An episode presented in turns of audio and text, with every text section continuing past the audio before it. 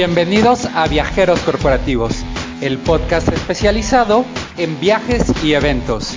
Mi nombre es Iván Robles consultor y desarrollador de tecnología. Hola, soy Arena López, soy especialista en Business Travel, compras estratégicas y liderazgo. Yo soy Héctor Nieto, experto en viajes corporativos. Soy Edgar Hernández, experto Meeting Planner, producción y talento. Y esto que tú escuchas es Viajeros Corporativos. El primer podcast en Latinoamérica dirigido a todo el que viaja por negocio. Comenzamos.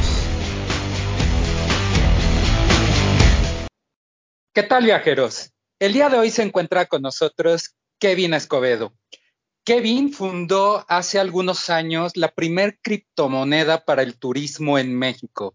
Y el día de hoy está aquí para platicarnos sobre su nuevo proyecto y también hablar acerca de blockchain para turismo, el cual este es un súper tema porque actualmente es muy poco lo que tenemos referente a esto en la parte de turismo y más en Latinoamérica.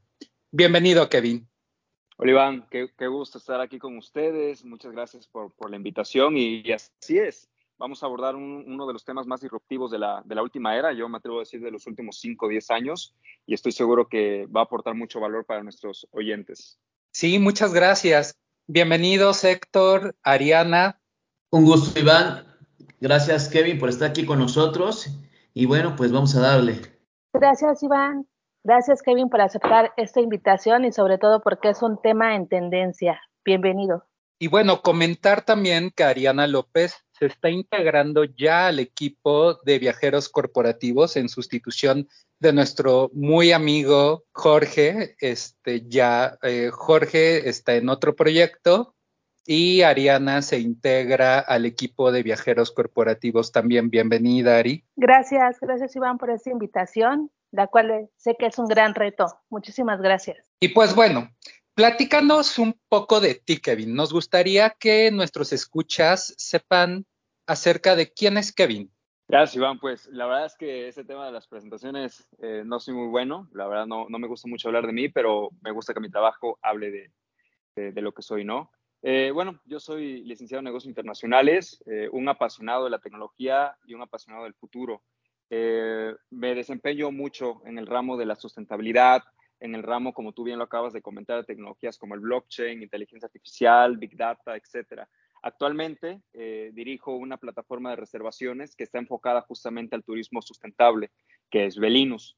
Eh, la cual también una de sus directrices o una de sus aristas, mejor dicho, es justamente esta parte de los pagos con criptomonedas y específicamente estamos buscando eh, que la red de blockchain eh, pueda ser adaptada en este sector turístico, sobre todo en Latinoamérica, donde lo comentábamos hace rato, ¿no? A veces es como que de las regiones que más tardan en adaptar las, las tendencias, como, como bien se llamó anteriormente, eh, pero bueno, eh, una vez adaptadas, la verdad es que el usuario es bastante noble y, entiende los beneficios que, estas tecnologías proveen a los sectores, ¿no? Entonces, eh, a grandes rasgos me, gustaría compartir eso.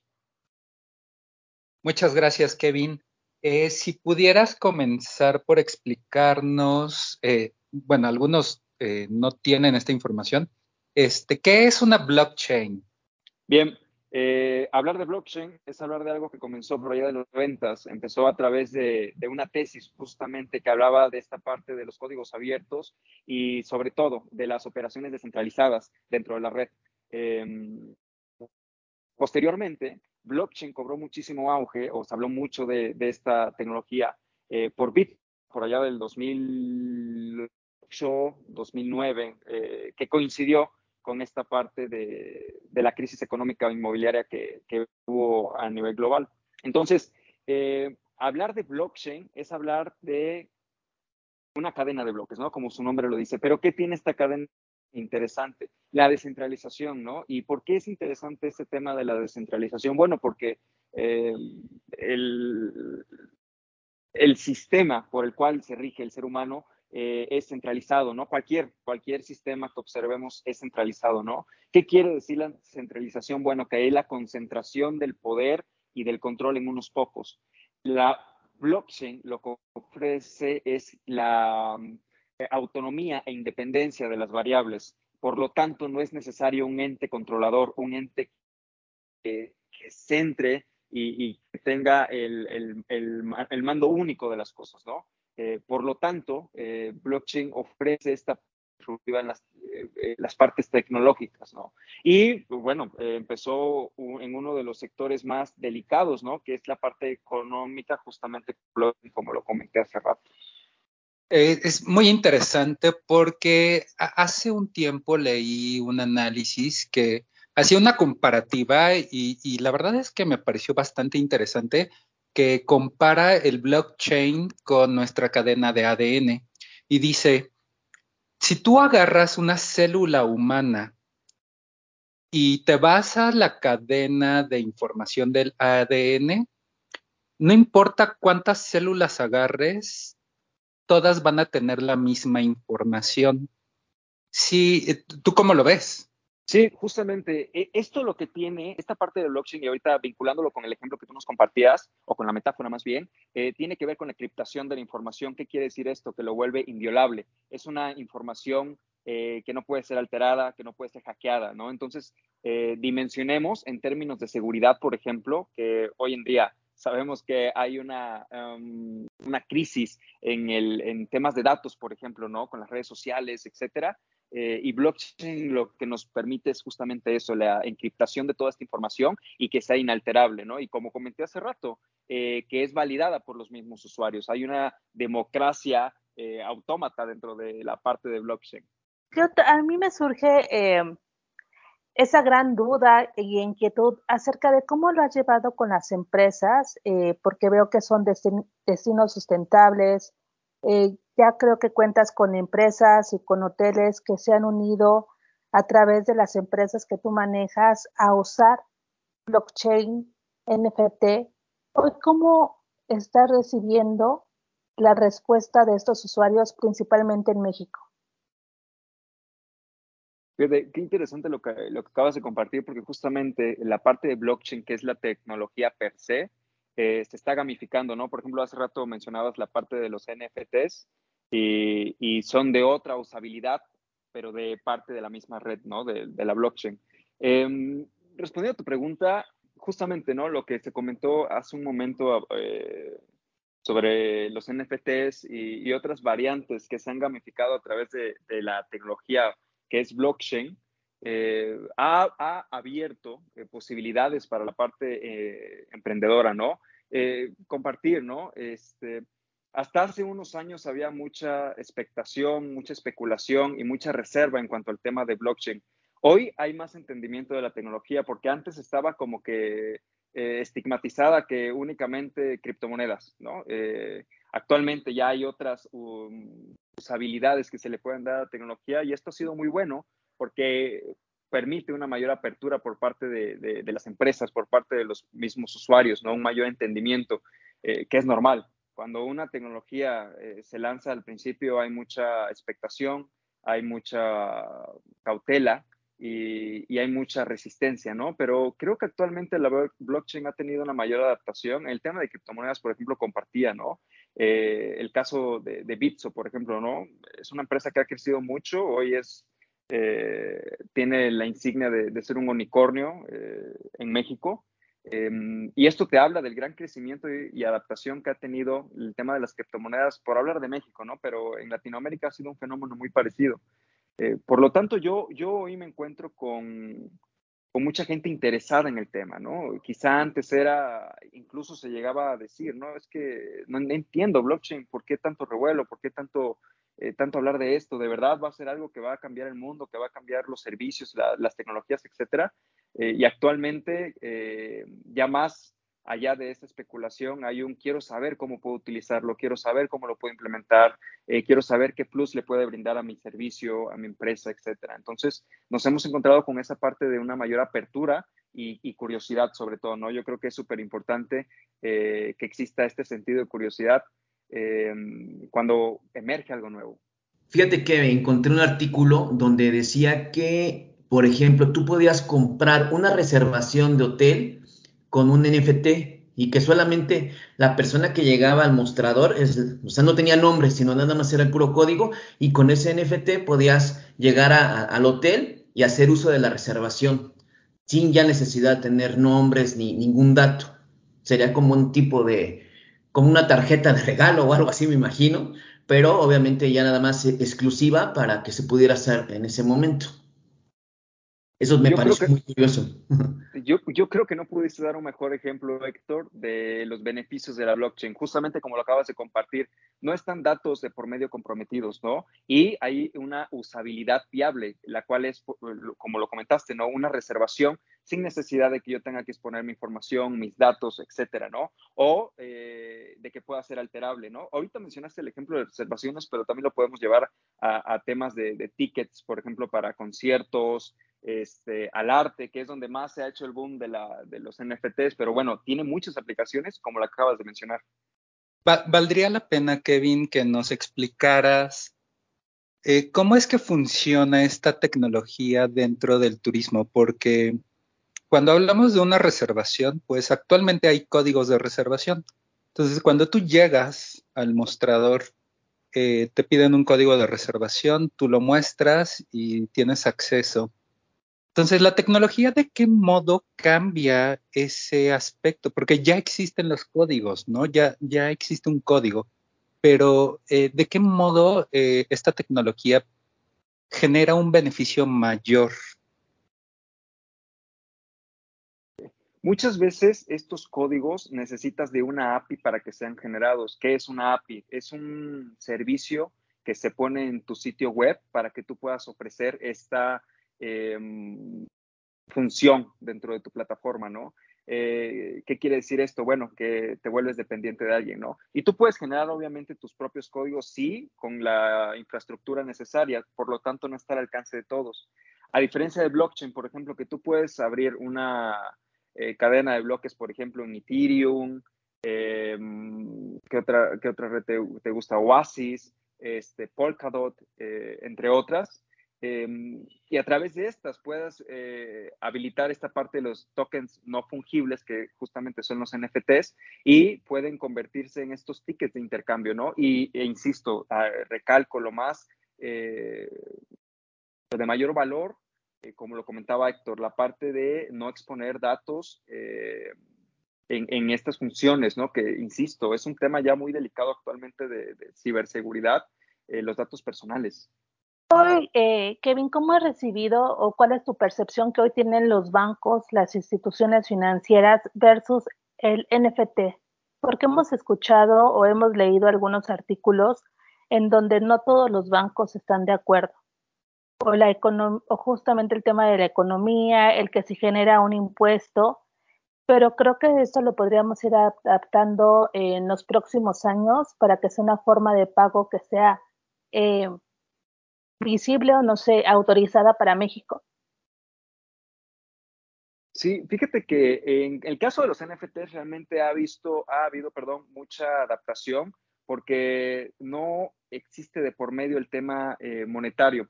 O sí, en el sentido de que eh, tú pagas por algo, ¿no? Al final el, NFT se vuelve un bien. Pero en el tema de los bancos, por ejemplo, y, no solamente los bancos, sino también los gobiernos, eh, todavía son muy sensibles al tema de criptomonedas, ¿no? Vamos, y fíjate, importante lo que acabas de comentar, a, hacer dos, diferencia, dos diferencias importantes en, esta parte. Las criptomonedas son tokens fungibles. ¿Qué quiere decir esto? Eh, son tokens de intercambio. Eh, como lo es Bitcoin, como lo es Ethereum, como lo, es este DOT, como lo es criptomoneda que tú elijas. Y los NFT son tokens no fungibles. ¿Qué quiere decir esto? Eh, funcionan más como un smart contract, funcionan más como un bien digital. Eh, por lo tanto, son dos aristas de la misma blockchain distintas, ¿no? insisto, y en el caso de las criptomonedas todavía es un tema muy sensible porque eh, imaginemos, ¿no? Es quitarle el control económico a, los bancos. Eh, ¿Por qué? Porque los bancos siempre han jugado esa figura del intermediario en la economía. A través de la blockchain, ese intermediario desaparece porque es la misma red a través de la minería los que validan eh, un código llamado hash, el cual es como esta validación de la transacción. Valdría la pena explicar esto justamente lo que le da validación al blockchain.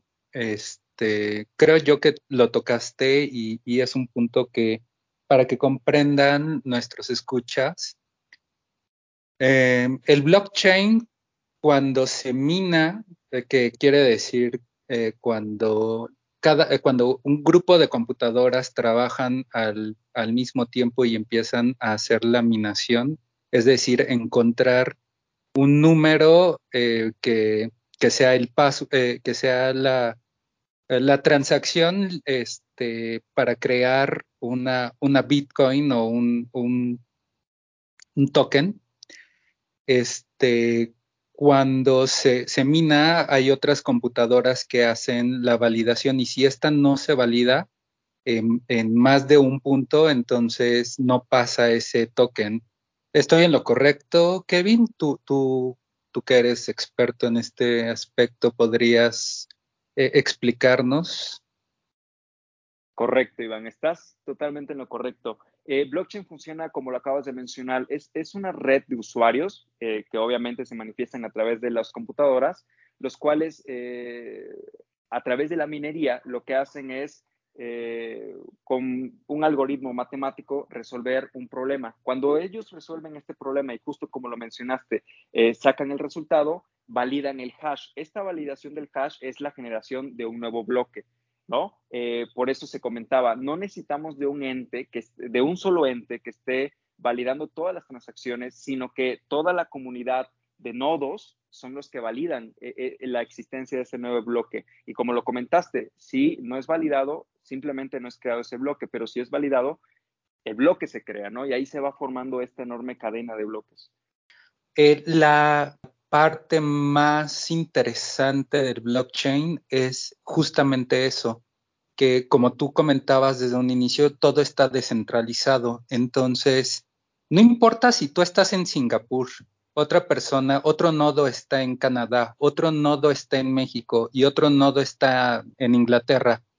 Si no tienen la misma información, no pasa ese, ese bloque. Entonces, ahí es cuando nos damos cuenta que alguien modificó el bloque, porque como hay copias en cada uno de los nodos, si no coinciden esas copias, pues entonces el bloque no pasa. Y eso es lo que le da tanta seguridad al blockchain y por eso es una tecnología uh, emergente y por eso se le está dando tanta importancia, porque eso nos permite saber si en algún punto no se cumplió con, ese, con, con esa seguridad ¿no? dentro de los bloques.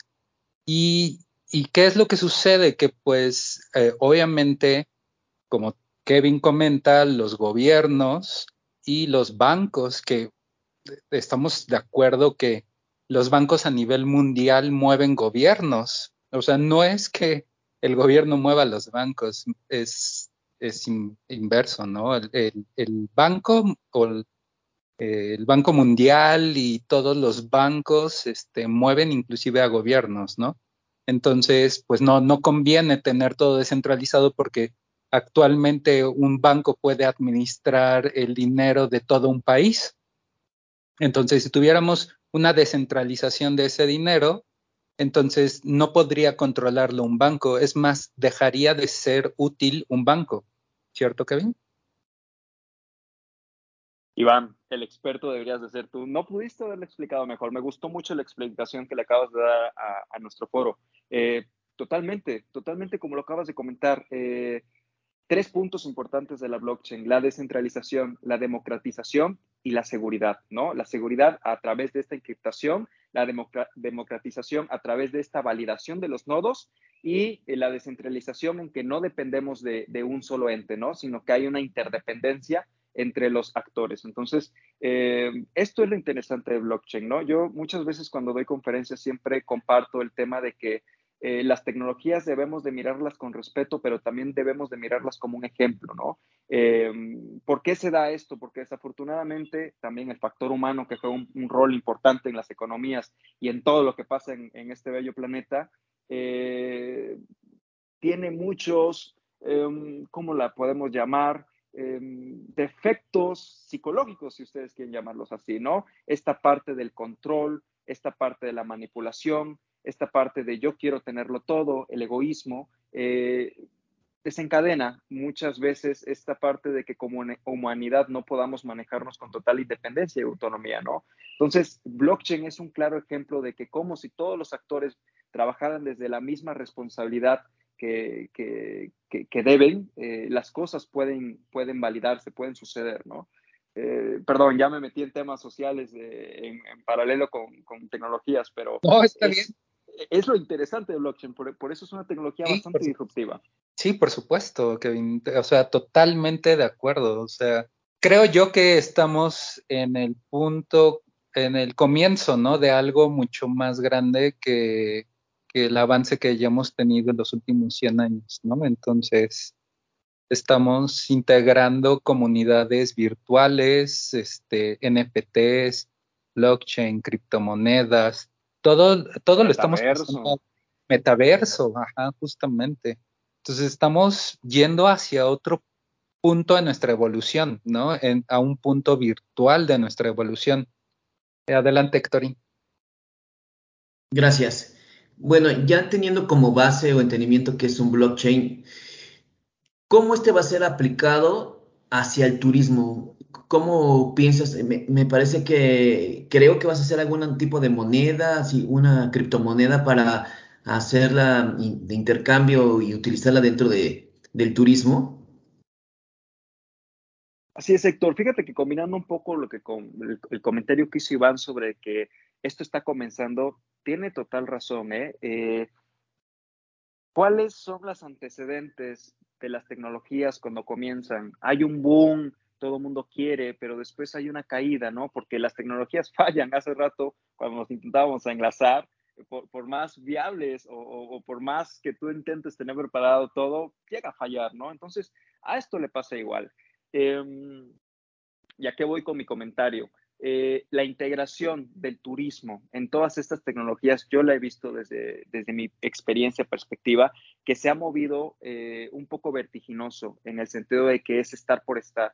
Hace rato mencionaban la palabra tendencia y sí, ¿no? Eh, sí es una tendencia, pero yo les aseguro que el 80-70% de, de esta población lo está agarrando más por una moda y agarrar algo por moda es riesgoso, porque muchas veces la moda no la entendemos, pero ahí estamos, ¿no? Dices, eh, ¿cómo, puede estar esto de moda? Sí, pero ahí estás, estás inmerso. Y cuando no hay un entendimiento de algo, surgen los problemas, surgen las caídas. Por eso muchas veces las tecnologías eh, caen, ¿no? Este tipo de tecnologías que vienen a irrumpir la forma en que conocemos eh, la normalidad, por decirlo así, cambia.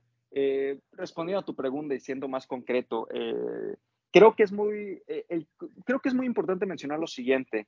La pandemia que vivimos y de la que apenas vamos saliendo eh, hizo algo muy importante en la humanidad y lo hizo a nivel global, que fue acelerar los comportamientos digitales del ser humano. ¿Qué quiere decir esto? Eh, hubo una mayor adaptabilidad a, lo digital por parte de las personas, ¿no? Quizá antes no estaban tan familiarizados eh, la mayoría de los seres humanos a esta parte. Habrá otros que obviamente van más allá, ¿no? Y están hiperconectados, pero otros no. Entonces, la pandemia lo que hizo fue eso, fue acercarnos más a las tecnologías, a abrirnos más, a, despertó esa curiosidad, ¿no? Entonces, eh, a, partir de ello, por ejemplo, y, lo menciono, ¿no? El tema de las criptomonedas. Hubo un boom muy fuerte eh, en los índices del precio, por ejemplo, de Bitcoin. Se disparó eh, cerca de un 400% su precio cuando estaba la pandemia. ¿Por qué? Porque el miedo de, los pobladores fue la incertidumbre que la realidad vivió, porque la realidad se, tambaleó, muchos empleos se perdieron, muchas empresas quebraron, eh, y esto nos hizo mirar hacia otras fuentes, ¿no? Creo que el turismo fue uno de los sectores más, eh, si no es que el más eh, que tuvo mayores repercusiones a través de la pandemia, ¿no? Hace poco leía un artículo en donde de repente están teniendo un gran auge de demanda, eh, destinos turísticos, y esto está haciendo a las empresas elevar sus precios, ¿no? Es también, insisto, esta parte humana. Queremos recuperar todo lo, entre comillas, perdido en un ratito y está mal. No gestionamos el cambio, no gestionamos eh, la, la, adaptación a las cosas, ¿no? Y hoy creo que la humanidad demanda muchas cosas y dentro de esas cosas que demanda es la, privacidad, la seguridad. ¿no? Entonces aquí es donde cobra un valor muy importante el tema de blockchain.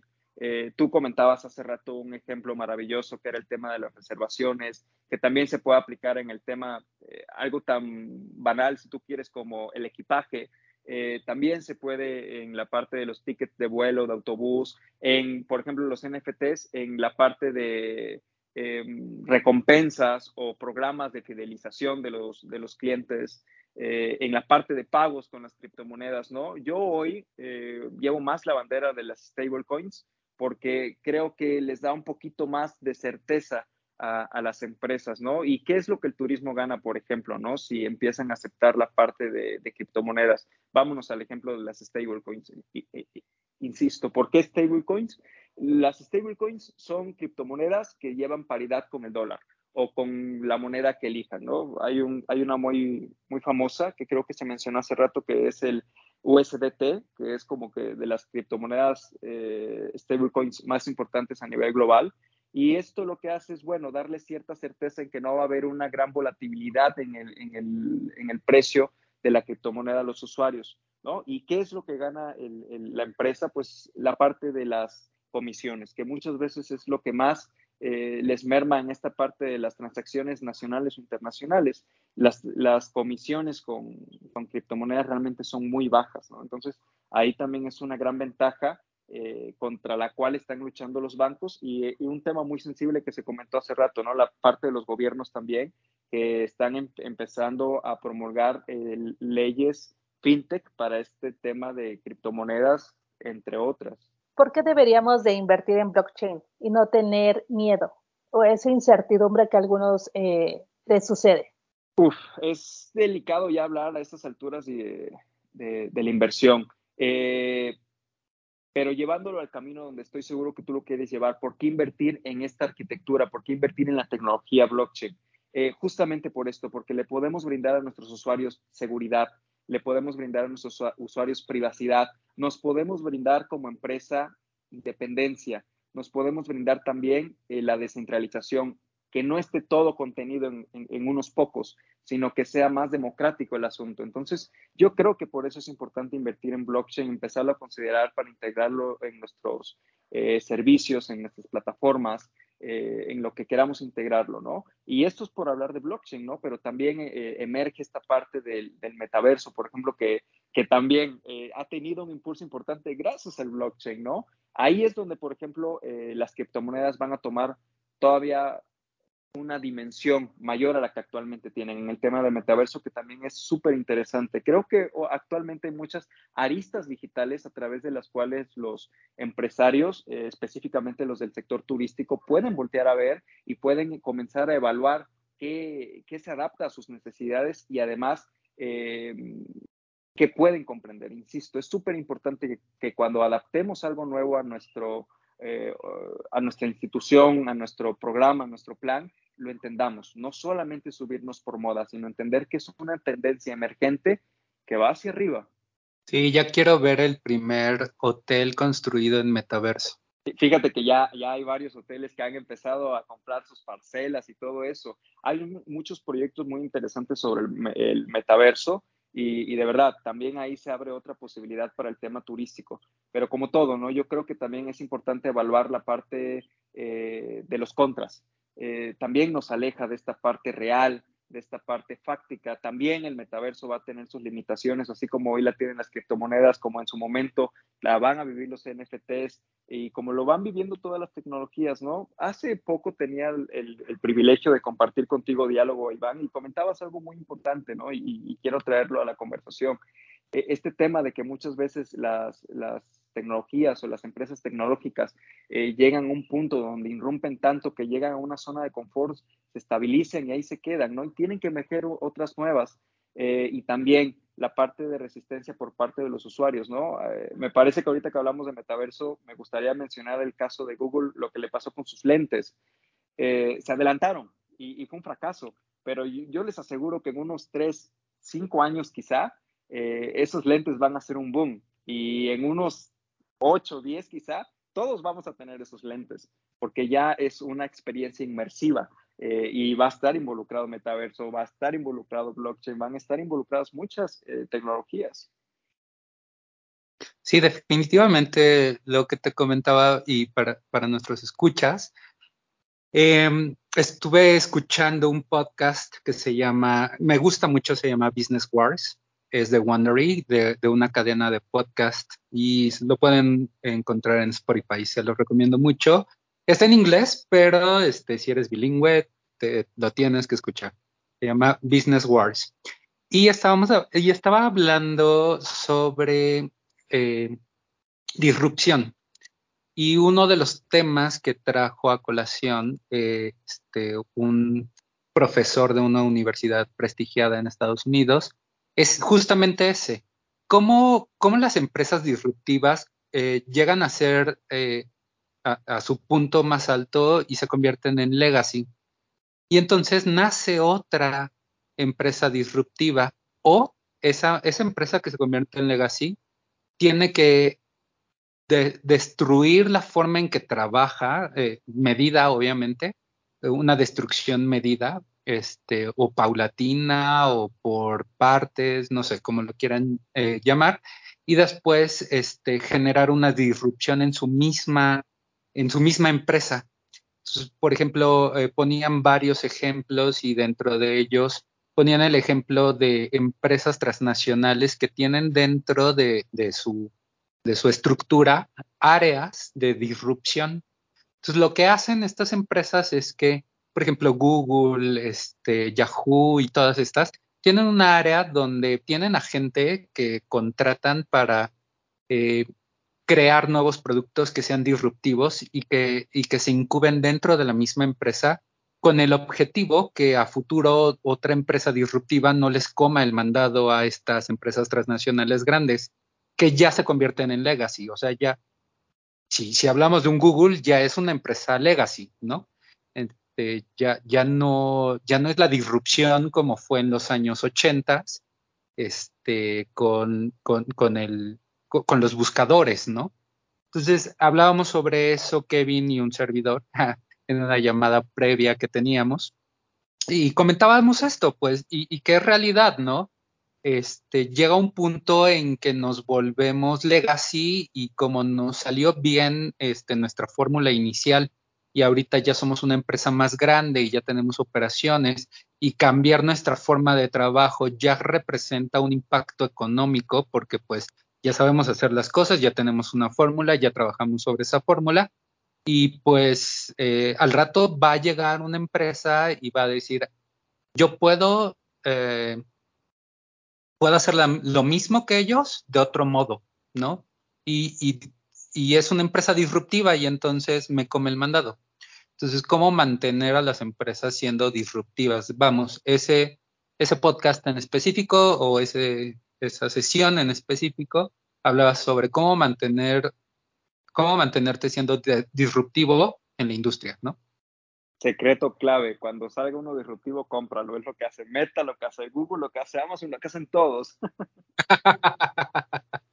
Bueno, pero hay, unos que no quieren, ¿eh? O sea, por ejemplo, Snapchat, eh, Meta o bueno, eh, Zuckerberg, muchas veces lo, lo, los ha querido comprar. O sea, no hablamos de dos, o sea, hablamos de cuatro, cinco veces que ha querido comprar Snapchat. Inclusive Meta lanzó su propio producto similar a Snapchat y fue un total fracaso.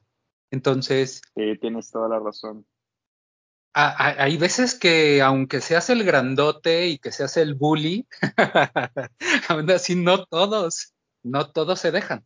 ¿Tú aproximadamente en, cuánto tiempo crees que esta tecnología se va a aplicar al turismo? ¿Tienes alguna visión que digas, no sé, en tres años, cuatro años, que ya empezamos a utilizar eh, la blockchain en reservaciones, en compra de boletos, o empezar a pagar con criptomonedas? ¿Tú cómo ves este panorama en México? Pues fíjate, Héctor, que ya se está utilizando. Yo creo que más bien, eh, yo visualizo que en unos dos, tres años se va a normalizar. ¿En qué sentido?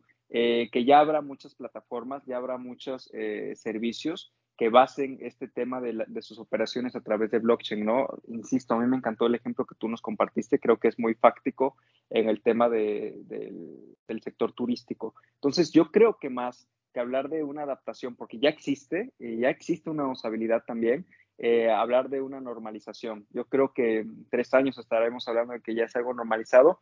Y, por ejemplo, en el tema de, criptomonedas, ahí todavía veo que, que, hay mucho, mucho por trabajar, ¿no? En, el marco legal, eh, tal vez no en el marco tecnológico, pero sí en el marco, por ejemplo, de los respaldos de las stablecoins, que insisto, hoy soy Hoy son las criptomonedas a las que invitaría a, los empresarios del sector voltear a ver, ¿no? Antes, y, te lo digo con, con, con toda la, la, inocencia del mundo, pues la invitación era habilita Bitcoin, ¿no? Ethereum, que e, evidentemente hay que darle sus habilidades a esas criptomonedas, pero ya hablando en términos de certeza, eh, creo que las stablecoins actualmente son la mejor opción para las empresas, ¿no?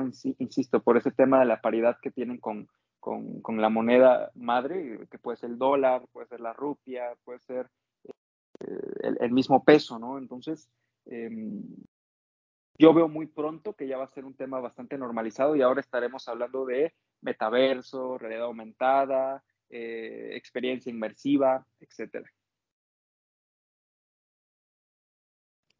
Ok, adelante Ariana. Sí, justamente por ahí eh, yo he tenido la, oportunidad de leer algunos este, artículos de que ya incluso hay una taquería aquí en Polanco y otra en la Condesa en donde ya aceptan este, hacer el pago a través de NFTs, ¿no? Y también algunos hoteles que son eh, a veces de gran turismo, eh, principalmente los estoy viendo en Cozumel. Entonces creo que ya está empezando a hacer este intercambio, ya se está haciendo visible y también porque el mercado de Estados Unidos eh, y en Europa, eh, ese tipo de NFTs y blockchain ya se está usando de una forma más práctica, más conocida y también son muy pocos los proveedores, pero ya en México se usa, ¿no? Entonces creo que eh, coincido con Kevin, va a ser una tendencia próximamente y que va a ser en beneficio también justamente de lo que hablabas, ¿no? Del turismo sustentable. De hoy cómo podemos eh, hacer que esta economía sea diversa, sea para todos y, sobre todo ser más inclusivo, ¿no? Sí, me encanta lo que acabas de decir, porque justamente una de las, una de las directrices importantes del turismo sustentable es lo que acabas de comentar, ¿no? Muchas veces lo limitamos únicamente a temas ambientales, eh, que obviamente de ahí nace, ¿no? Pero también están los temas culturales, los temas sociales, los temas económicos, los temas de inclusión, etcétera. Entonces, justamente me gustó mucho lo que acabas de comentar. Kevin, cuéntanos un poquito, eh, ya para finalizar, sobre Belinus, de tu, de tu proyecto, para que lo conozcan nuestros escuchas. Muchísimas gracias, Iván. Pues nosotros, como les compartí al principio, somos una plataforma de reservaciones que lo que estamos buscando o el target al que estamos dirigidos es justamente a estos turistas que están comenzando a cambiar su conciencia de viaje. Eh, ¿Cómo lo hacemos? Eh, nosotros albergamos aquellos hoteles que cuentan con un mínimo de prácticas sustentables. Eh, ¿Cómo nosotros hacemos este análisis? Bueno, generamos una evaluación que está basada en los ODAs de la Organización de las Naciones Unidas en sus 17 puntos, eh, con los cuales buscamos abarcar todas las áreas de los hoteles, ¿no? tanto la económica como la social, cultural y la ambiental, para de esta forma nosotros poder medir su impacto, eh, no solamente la huella de carbono, también la huella hídrica, la huella social, eh, la huella económica, etcétera. Em, y a través de esto eh, garantizamos a nuestros usuarios de que se están hospedando en un hotel que está teniendo eh, X número de prácticas o, que está contribuyendo con el, con el, planeta o con la sociedad, ¿no? Entonces, eh, justamente estamos dirigidos a, ese sector de la población porque consideramos que la sustentabilidad no es una moda, tampoco lo vemos como una tendencia, la vemos ya como una necesidad. creo que todos podemos darnos cuenta del, cambio climático, de las repercusiones que ha tenido la actividad humana eh, y creo que todavía estamos a tiempo de, hacer algo, ¿no? Hace poco en, un foro di una ponencia sobre esta parte y es bastante crítico cómo el ser humano ha hecho caso omiso a estas llamadas de alerta por parte de, de muchos científicos y de muchas organizaciones a decir, tenemos que cambiar lo que estamos haciendo y el cómo lo estamos haciendo. Entonces, eh, nosotros buscamos justamente eso, no que cambies lo que hagas, sino el cómo lo estás haciendo, ¿no? Entonces, tenemos toda la confianza en que esta eh, responsabilidad compartida entre las empresas y turistas puede generar eh, un impacto positivo, tanto ambiental como, como, social y económico, ¿no? Porque también hay impacto ambiental positivo. No, no, no, no solamente porque hagas turismo, turismo eventualmente va a haber un impacto negativo a la, a la zona que visites. También puedes hacer eh, un impacto positivo, ¿no? No solamente a través de tu derroche económica, sino también de la promulgación eh, y, consumo de la cultura de este lugar, ¿no? Eh, de contribuir con las personas, ambientalmente también, ¿no? La, la, gestión que hay de los residuos, del agua, de la energía, las fuentes, etcétera. Entonces, eh, justamente eso es lo que nosotros buscamos contribuir al, planeta y tenemos mucha fe en que eh, sigamos cultivando y construyendo éxito. Pues más que nada agradecerte, Kevin, por enseñarnos qué es un blockchain de entrada, porque yo la verdad tenía la idea, pero no, no, no, no podía conceptualizar qué era realmente. Y creo que este podcast va a ayudar a muchas personas a entenderlo. Y pues la verdad, y desearte pues mucha suerte, vas a tener mucho éxito en tu proyecto que, que tienes ahorita. Listo, gracias Kevin por, eh, sobre todo por compartirnos toda esta experiencia y sobre todo que el turismo está inmerso y es necesario también adaptarlo, porque, sola, eh, porque también va a tener una repercusión positiva en inversión y también en ecosistemas sustentables y como que lo veamos como, eh, pues sí, prácticamente como algo que tenemos que hacer ya y tener conocimiento de esto para irlo adaptando poco a poco a las políticas y corporativas y también dentro de los proveedores, para que ellos también vayan formándose a través de esta cadena de suministro. Muchísimas gracias, Kevin, y pues mucho éxito en el proyecto. Y bueno, pues agradecerte que hayas estado el día de hoy, Kevin. Eh, por mi parte, aprendí, aprendí más cosas, reafirmé ciertos conocimientos porque aunque me hayas dicho que parezco experto, realmente este, no me considero un experto. Eh, sí soy muy entusiasta de las tecnologías en la industria. Y nada más recordarles a nuestros escuchas que ya nos encontramos en Patreon. Ustedes pueden aportar en www.patreon.com diagonal viajeroscorp. Tenemos tres niveles de aportación. Está la básica, el nivel eh, plata y el nivel oro. Eh, nada más eh, comentarles que en niveles plata y oro estamos otorgándoles beneficios adicionales a los que Patreon ofrece de entrada. entren para que, para que vean estos beneficios. Y no se les olvide eh, seguirnos en nuestras redes sociales como arroba viajeroscorp. Y bueno, también no se olviden visitar nuestra página de cobienmexico.com y darle cinco estrellas en iTunes. Y como decimos en este podcast, buen viaje. Normal.